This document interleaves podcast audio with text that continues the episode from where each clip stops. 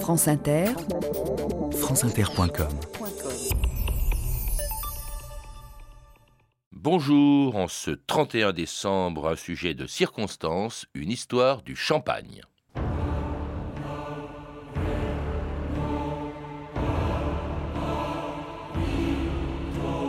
C'est par le champagne que les idées françaises se sont répandues en Europe. Gustave Flaubert, Dictionnaire des idées reçues.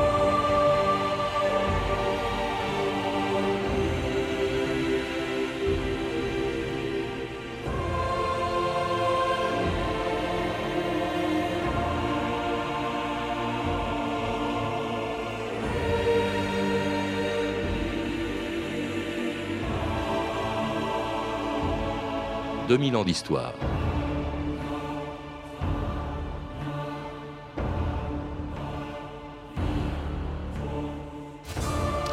Tous les ans, à la même époque, sur une terre crayeuse qui aurait pu décourager n'importe quel agriculteur, une armée de 100 000 vendangeurs récolte le raisin le plus précieux du monde.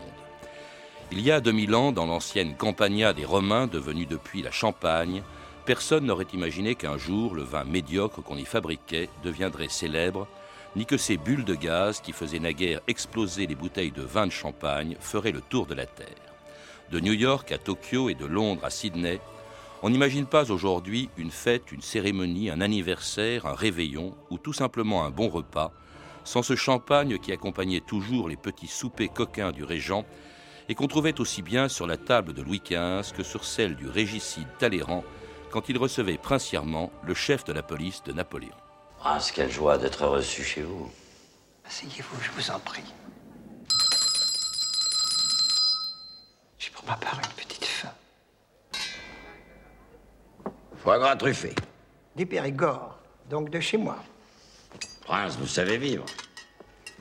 Une habitude, monsieur Fouché. Encore un peu de ce foie gras?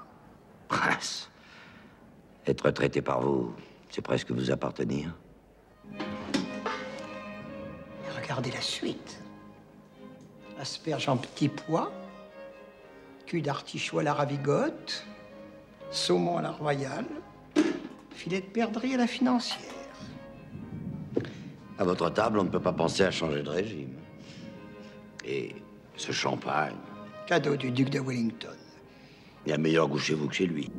À notre amitié. Et c'était Claude Brasseur dans le rôle de Fouché et Claude Rich dans celui de Talleyrand qui disait du champagne qu'il était un vin civilisateur. Édouard Zarifian, dans votre beau livre, Bulle de champagne, publié chez Perrin, vous rappelez que l'histoire du champagne, c'est l'histoire d'un miracle, parce que rien ne prédisposait la Champagne à devenir un jour la plus grande région viticole du monde, ni son climat, ni la terre sur laquelle il était impossible, croyait-on, de faire pousser de la vigne. C'est même une série de miracles. Euh, dont il s'agit, car les conditions euh, de la Champagne décourageraient n'importe quel autre viticulteur. Un climat où le soleil est rare, une température annuelle moyenne de 10 degrés, et vous savez qu'en dessous de 9 degrés la vigne ne pousse plus, euh, une terre absente, car la couche de terre sur la Champagne, sur la craie de la Champagne, est infime. Alors il a fallu le travail, le travail et encore le travail des hommes pour en 17 siècles aboutir à cette merveille qu'on appelle dans le monde entier le champagne. Euh, vous avez évoqué son, sa puissance civilisatrice. Je crois que c'est ce qui unit les hommes dans le monde. Euh, le champagne fait de nous des citoyens du monde, car euh, il est présent dans toutes les circonstances de notre vie. Alors une terre ingrate, un climat impossible, et pourtant, dès l'époque romaine, il y a 2000 ans, on faisait déjà pousser de la vigne dans cette région. Nous ne remercierons jamais assez les Romains, qui sont montés assez haut dans le nord, euh, la Champagne, euh, mon pays d'adoption, la Normandie, qui était une région viticole grâce aux Romains, le sud de l'Angleterre, mais il y avait les champenois en Champagne. Alors euh, le vin de Normandie ou le vin de sud de l'Angleterre, vous, voyez ce que c'est devenu. Mmh.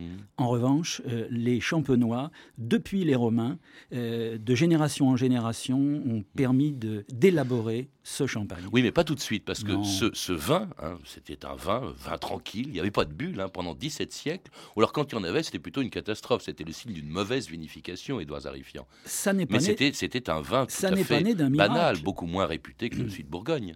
Absolument. Ça n'est pas né d'un miracle. Les cépages étaient, médiocres. Euh, les conditions d'élaboration de, des vins faisaient qu'il s'agissait de vins très peu titrés en alcool. Euh, lorsque spontanément la fermentation reprenait au printemps, on disait le vin travaille, c'est une catastrophe. Et puis l'empirisme, l'observation, le travail ont permis petit à petit euh, de sortir de ces, de ces vins tranquilles, de ces vins médiocres, de ces cépages médiocres, et ils ont emprunté au bourguignon le chardonnay et le pinot noir. Et puis jusqu'à ce qu'aussi un jour, eh bien, quelqu'un fasse de tous les handicaps de ce pauvre vin de champagne un atout en inventant la méthode dite champenoise qui consiste à assembler différents vins de champagne et à les sucrer pour provoquer une fermentation et leur faire faire de la mousse, une méthode qui n'a guère changé depuis trois siècles. Daniel Thibon dans une cave de Reims au micro de Stéphane Delis-Georges en 1994. Vous l'appelez comment le, vin dans cet état où il est devant nous dans les verres et de Alors ça, ça s'appelle des vins clairs. Alors pourquoi vin clair? Il y a eu fermentation et avec le temps, il y a eu une sédimentation naturelle. À ce moment-là, il y a eu clarification. Donc cette époxy, les vins s'appellent des vins clairs. Évidemment, il n'y a pas de mousse. Alors il n'y a pas de mousse. Il y a en gros 10 degrés 5, 10 degrés 8 d'alcool. Il n'y a plus du tout de sucre. Donc c'est un vin blanc sec. Et c'est l'assemblage de ces différents vins blancs secs que l'on mettra en bouteille en rajoutant du sucre pour avoir une fermentation et une prise de mousse.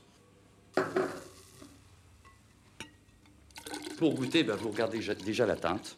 Et puis après, bah, vous allez avoir un nez et une bouche, une finale, une rondeur, un gras, une harmonie. C'est ça l'assemblage. Alors contrairement aux, grands vins de Bourgogne euh, ou, de Bordeaux, le champagne ne vient pas d'une seule propriété viticole, mais de plusieurs, Édouard Zarifian. C'est ce qu'on appelle justement l'assemblage.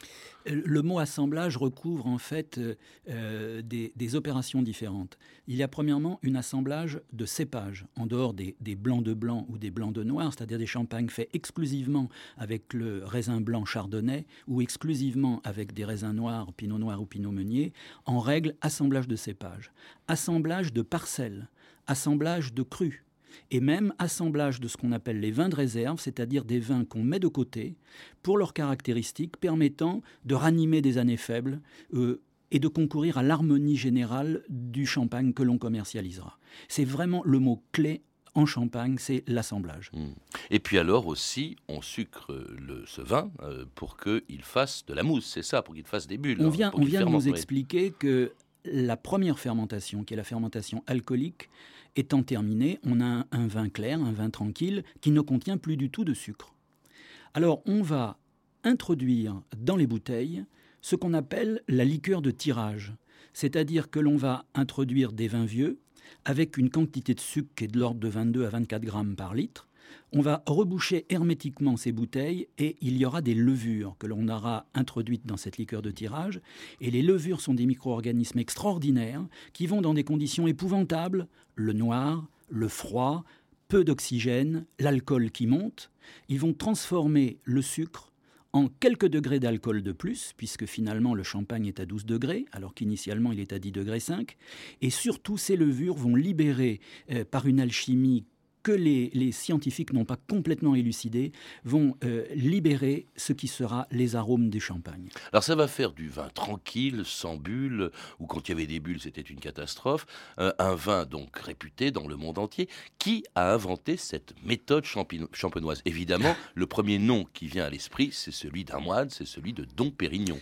Alors, vous, soulevez une question. Là, on est à l'époque de Louis XIV. Absolument. Bah oui, on ne peut pas être plus à l'époque de Louis XIV, car, comme vous, historien, le, le, sait bien, euh, Dom Pérignon est né en 1638 comme Louis XIV et il est mort en 1715 comme Louis XIV. Donc, vraiment, euh, l'identification, je dirais, est totale. Et Louis XIV a bu du champagne fabriqué par Dom Pérignon, élaboré par Dom Pérignon. J'en suis à peu près convaincu. Euh, Dom Pérignon, c'est un mythe, mais c'est en même temps une réalité. C'est un mythe parce que, d'une manière emblématique, il représente présente ce qu'est le champagne que nous connaissons.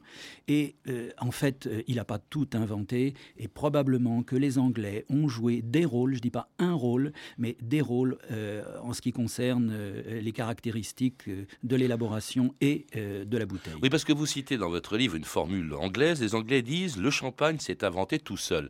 Mais en même temps, on a l'impression que eux-mêmes ont fait des trouvailles qui, qui ont ensuite été reprises justement dans cette méthode champenoise. D'abord, ils faisaient venir ce vin tranquille avant qu'il fasse des bulles, et ils le faisaient déjà venir en Angleterre. Oui, c'était les, les, les, premiers amateurs et les Anglais demeurent de très grands amateurs de champagne et de très grands connaisseurs de champagne. Il y a même un, goût de champagne qu'on appelle le goût anglais, qui est peu prisé en France. Euh, c'est le goût pour les champagnes assez, vieux, euh, euh assez évolués. Les marchands, les, négociants londoniens ont observé cette effervescence probablement qu'ils ont été parmi les premiers à penser que ça pouvait être intéressant euh, et que leur clientèle pouvait apprécier. Alors, j'adore mes amis champenois, mais ne minimisons pas le rôle des Anglais, mmh. même si Dom Pérignon demeure celui qui a établi euh, l'ensemble des règles de l'élaboration des champagnes. Et alors, il commence à, à se faire connaître, mais il ne s'est pas fait connaître euh, tout seul, car si le champagne est aujourd'hui euh, universellement euh, connu, c'est aussi grâce à une formidable opération de relations publiques qui, dès le 19e siècle, a permis au champagne de conquérir d'autres marchés hein, que le marché anglais, l'Allemagne, les États-Unis et surtout la Russie, qui avant la révolution de 1917 était un des plus gros consommateurs de champagne du monde. Versez-moi tout de suite un grand verre de champagne. Est-il sec? Oui, monsieur. Ça te convient ou le préfères-tu plus doux? Oh, comment le saurais-je? C'est bizarre le cours d'une vie. Quand j'étais petite, je buvais du lait de chèvre. Ensuite, la ration de vodka, l'armée. Et voici le champagne. Du lait de chèvre au champagne. C'est aller dans la bonne direction. C'est délicieux. Mmh. D'après mes lectures, je m'imaginais que le champagne était rude et sec, mais c'est délicat. Est-ce qu'on arrive à se griser avec ça? Mmh, Eh bien, quelquefois, ça arrive. Mais il est certain que la migraine vous semblera plus légère grâce à ce toast. À nous, Ninochka. À nous.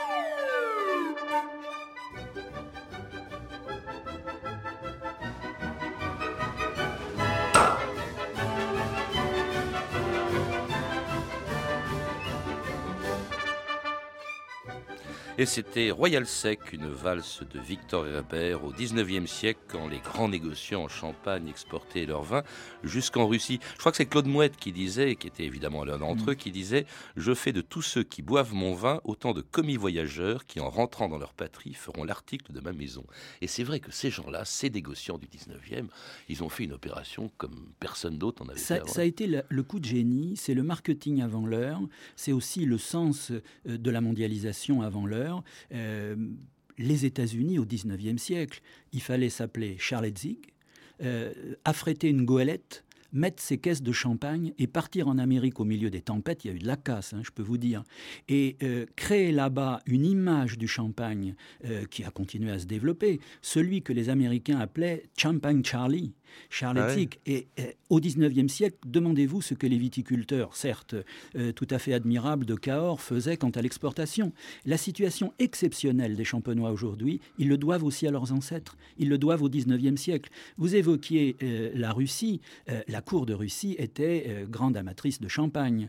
Et le tsar, par exemple, avait demandé à une très grande marque de créer une cuvée spéciale. C'était Alexandre II, je crois. Qui demeure, c'était Alexandre II, qui demeure euh, toujours euh, sous le même nom, la cuvée cristal, car il voulait non pas les bouteilles ordinaires, mais des bouteilles de tsar en cristal et transparentes. Et actuellement, si vous allez dans les boutiques et que vous regardez une bouteille cristal, il n'y a pas le cul de bouteille, parce qu'il avait peur qu'on mette des explosifs et qu'il y ait un Ah bon attentat. Il exigeait des bouteilles à fond plat. Et les bouteilles de cristal, champagne de luxe extraordinaire, euh, sont les seules bouteilles de champagne à fond plat. Alors ça s'est arrêté pour la Russie. On a entendu un extrait de Ninochka. Ninochka, en fait, c'est une commissaire politique russe qui vient en France et qui découvrent le champagne en France, parce que à l'époque, après la Révolution, on a cessé de boire du champagne, évidemment, euh, en, Russie. Euh, alors, cela dit, les exportations, c'est énorme. Sur 300 millions de bouteilles euh, fabriquées aujourd'hui, je crois produites aujourd'hui, il y en a à peu près 40% qui s'en vont à l'étranger. 50%. 50%. vous avez des chiffres exacts, ce sont les chiffres de 2004. 300 millions de bouteilles fabriquées, donc à la fin du XXe siècle, début du XXIe siècle. 30 millions de bouteilles 100 ans avant. Ça vous donne une idée de la mmh. progression, alors que finalement, le champagne n'a pas une aire géographique extensible.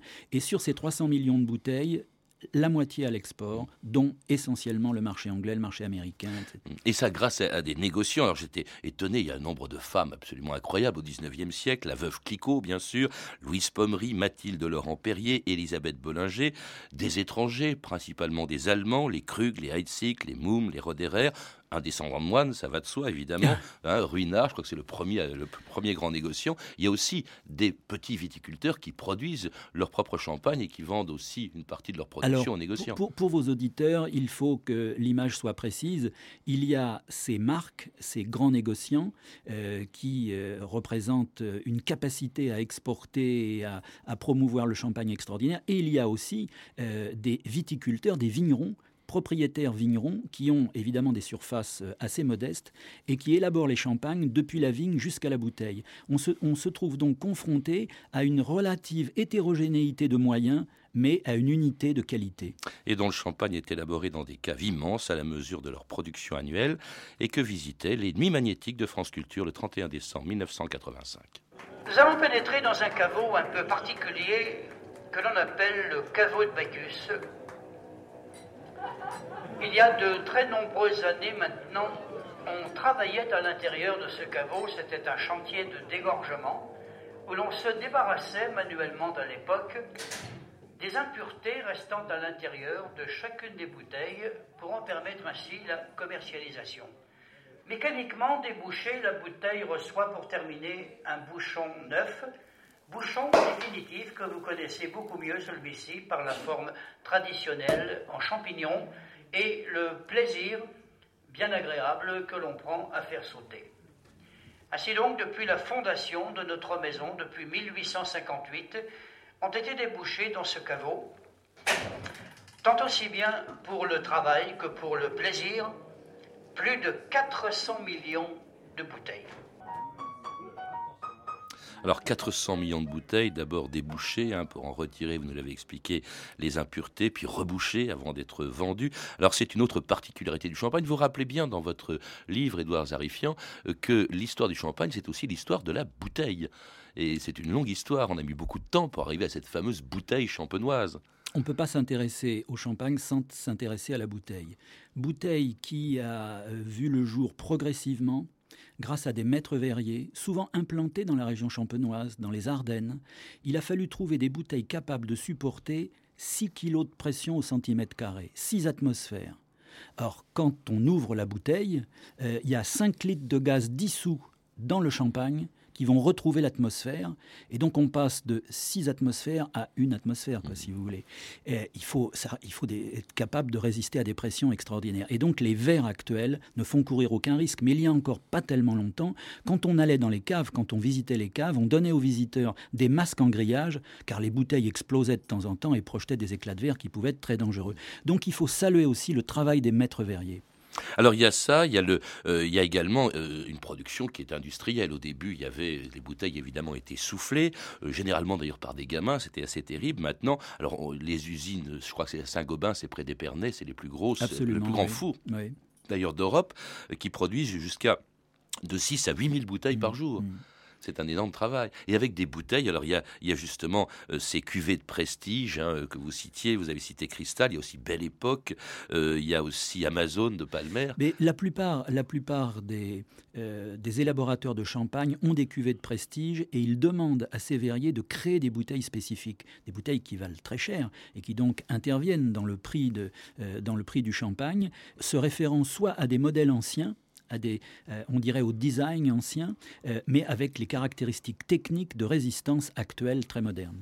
Alors il y a aussi un travail qui se fait en, cave très longtemps et qui n'a rien à voir avec le travail qu'on peut trouver dans les vins tranquilles, entre guillemets, c'est-à-dire sans effervescence en Bourgogne. Où par exemple, on, on, tourne plusieurs fois les bouteilles pour que justement le dépôt s'évacue, enfin arrive vers le bouchon. Puis c'est ça, Lorsque, dans toutes les régions de France, lorsqu'on élabore des vins, on les met en barrique, peu importe les noms euh, selon les régions, euh, ou en bouteille, ou ça vieillit tranquillement dans les caves. En Champagne, ça n'a rien à voir. Euh, lorsque on a introduit la, la, liqueur de tirage qui va permettre la prise de mousse, il y a des dépôts qui vont se, former, qui sont les, levures mortes. et, bien entendu, tout ça doit être évacué un jour. Et quand on visite des caves, on voit ces, euh, ces, levures sous forme de dépôt. Et un jour, on va euh, réaliser le pointage, c'est-à-dire que l'on va renverser les bouteilles à 35 degrés dans des pupitres. Et euh, des hommes, maintenant c'est des gyropalettes, mais pas toujours. Il y a encore un tas de maisons où c'est toujours des hommes qui vont effectuer une rotation d'un quart à un huitième de tour pendant un mois de toutes ces bouteilles. Vous avez entendu le nombre de bouteilles qu'il peut y avoir dans des caves. Et c'est un vrai travail. On dit qu'il faut environ 10 ans pour être un grand remueur. Hmm.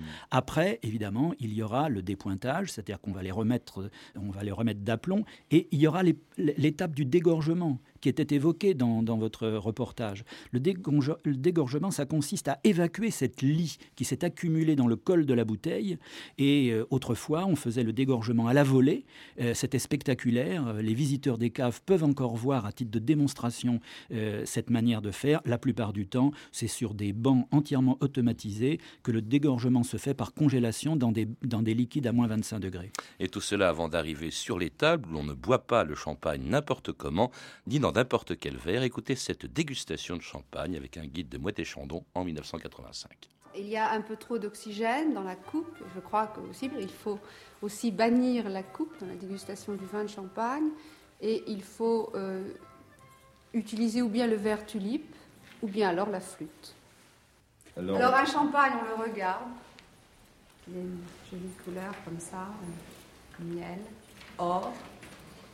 Un bon champagne a nécessairement sa couronne, comme vous pouvez le constater ici, qui tient bien.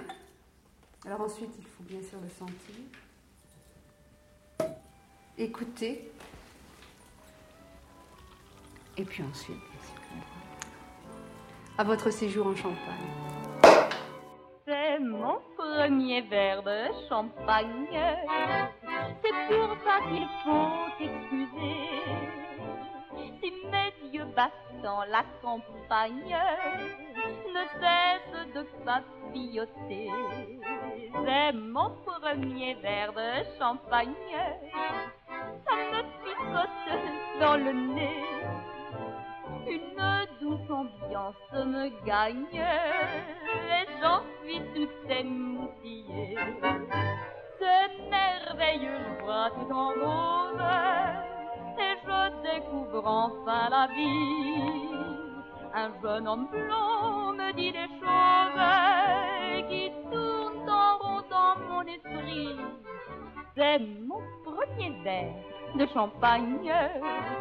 Ça me fait une drôle de sensation.